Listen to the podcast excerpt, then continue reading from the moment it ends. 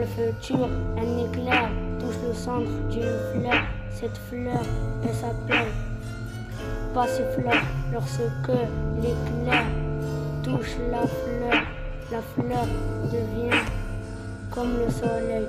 Lorsque la fleur devient comme le soleil, la fleur fait pleuvoir des coups. Les particules d'or irradient les autres fleurs. Les autres fleurs commencent à briller.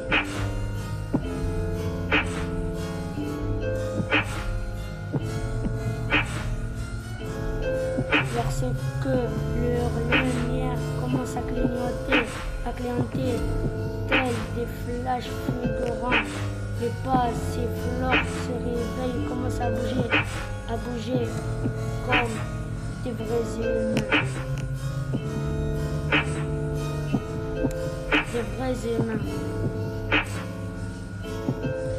Les fleurs commencent à éclairer la nuit, à s'enflammer, telles des torches ardentes.